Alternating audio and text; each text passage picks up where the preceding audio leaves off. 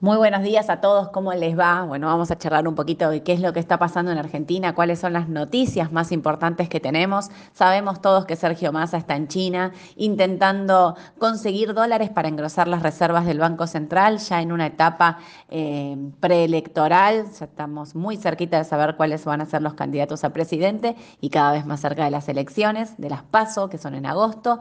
Esto hace que el mercado, como ya venimos diciendo, necesita siempre más dólares porque la economía se dolariza, sobre todo antes de, una elección, y esto hace que, sumado a la situación argentina, las reservas del Banco Central sean escasas. Con lo cual, lo que fue a buscar puntualmente Massa es engrosar el swap con China, ¿sí? Esto pasarlo de 5 mil a 9 mil millones, y también viajó una comitiva importante a Argentina, porque no solo están buscando eh, engrosar las reservas mediante el swap, sino también firmar otros acuerdos comerciales que hagan entrar dólares eh, de manera indirecta, ¿no? no solo para engrosar reservas.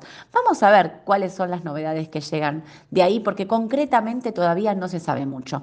Pero lo que me parece es importante es que finalmente habló el presidente de Brasil, Lula, y dijo que, vieron el BRIC, que es esta economía internacional donde se habla conjuntamente de Brasil, eh, Rusia, India, China y Sudáfrica, no va a poder ayudar a la Argentina directamente eh, con dólares, que eso también era un pedido, como que Argentina está abriendo el abanico en el caso de que no se llegue a un acuerdo con el Fondo Monetario Internacional y eh, una de las, uno de, los, eh, de las alternativas era este.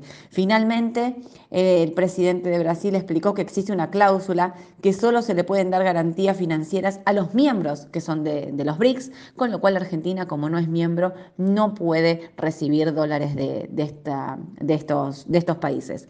Pero, pero Sergio Massa intenta desde China avanzar en una propuesta para lograr el apoyo de los BRICS. Digamos, eh, a ver, por decirlo de una manera, ante el fracaso que tuvo Alberto Fernández con el presidente Lula da Silva, eh, Massa intenta una estrategia distinta con Dilma. Dilma Rousseff, que fue, ¿se acuerdan? Fue presidenta de Brasil, que fue destituida en su momento. Bueno, están trabajando en conjunto y están teniendo reuniones en China para encontrarle otra vuelta de tuerca y ver si nos pueden ayudar. Así que hay que estar muy atentos a las noticias eh, que van a estar llegando desde ese lado, junto con todo lo que venga de China. Vamos a ver qué se sabe.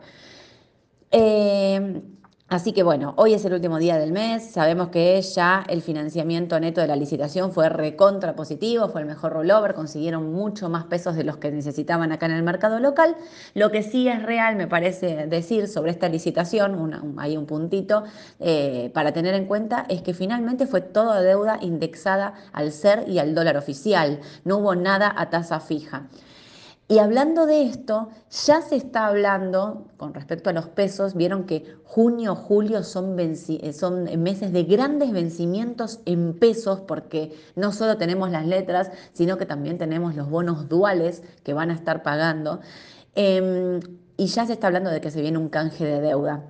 Recordemos que el último canje de deuda no fue el más exitoso que tuvieron. El primero había sido muy exitoso, el segundo fue menos. Bueno, este creo que va a ser el canje de deuda más complicado. ¿Por qué hay un canje de deuda? Bueno, porque mucha deuda está en manos del Estado que no puede licitar, necesitan hacerlo en, en un canje, con lo cual esto se hace para que toda la parte estatal pueda patear su deuda para más adelante, digamos, o sea, los que son vencimientos junio, julio, agosto, seguramente los pateen ya para 2024. Pero hay que ver qué hacen los privados. Recordemos que la última vez, en el último canje, habían entrado únicamente eh, el sector público y el privado se había quedado afuera. Bueno, Estamos en un mes clave, el mes de junio, no solo por lo electoral, por la dolarización, también por el vencimiento, los vencimientos en pesos, con lo cual se está hablando de que esto a ver, ya están eh, ya arrancaron las negociaciones, porque justamente no quieren salir con un canje sin previo haber hablado con el sector privado. Así que vamos a ver también cómo avanza eso y qué pasa en las próximas semanas. Hay que estar muy atentos. El tema, el cambio acá en Argentina, por ahora no está teniendo grandes sobresaltos, me parece que se está a la espera de estas noticias. Lo que sí me parece es que hoy, siendo el último día del mes, ya las consultoras empezaron a, dar eh, un cierre al tema de la inflación y todas las consultoras están diciendo que la inflación va a ser en torno al 9, incluso hay algunas que se animan a decir que es más del 9 mensual, que puede ser 9.4, 9.5, así que hay que estar también atentos. El 14 de, eh, junio se va a estar publicando el dato de inflación. ¿Qué está pasando en el resto del mundo? Bueno, Estados Unidos va camino a ponerse de acuerdo y votar en el Congreso el techo de la deuda. Finalmente, ayer, después de varias negociaciones donde había algunos eh, representantes de los republicanos que no querían votar, finalmente pasó esta primera discusión y se encamina a votar el acuerdo del techo de la deuda. Recordemos que eh, no hay grandes recortes, esto es lo que, lo que le critican en un punto los republicanos al presidente de la Cámara, que fue el que eh, acercó posiciones con el presidente de Estados Unidos a decir eh, tenías que hacer más recortes porque esto es inflacionario, porque no, no, no, se puede seguir así. En fin, la cuestión es que no va a haber nuevo techo de deuda hasta el primero de enero del 2025, con lo cual, como venimos diciendo también, las elecciones del 2024 presidenciales de Estados Unidos sacan este problema, se sacan este problema de encima. Em, los mercados están negativos, pero no creo que estén negativos por este tema de la deuda que ya estaría como cerrado, o sea, va directo a una votación donde se espera que se apruebe, sino que vinieron mal los datos de China. Cuando no tenemos uno, tenemos otro. Esto es increíble, pero los datos económicos de China decepcionaron. El, a ver, se esperaba una recuperación fuerte de China luego de que vieron que China estuvo con una política COVID-0 fuertemente cerrada durante mucho tiempo. Cuando empezó a abrir, se empezó a hablar de la recuperación económica y, eh, digamos, todo lo que genera que China consuma, ¿no? ¿no? No solo lo que vende al mundo, sino también lo que consume. Es un motor de la economía del mundo. Bueno, lo que se vio es que el sector manufacturero, que es clave en China, está perdiendo fuerza. Los datos mostraron hoy que la actividad fabril eh, en el país se baja por segundo mes consecutivo. Con lo cual es... Eh, a ver, que el dato, el dato para que entendamos eh, fue de 48.8. la lectura que hacen y los economistas y demás es que cuando este número es por debajo de 50, se indica una contracción de la economía, una lentitud en el repunte de, eh, esta es la segunda economía más grande del mundo, así que eh, el, el,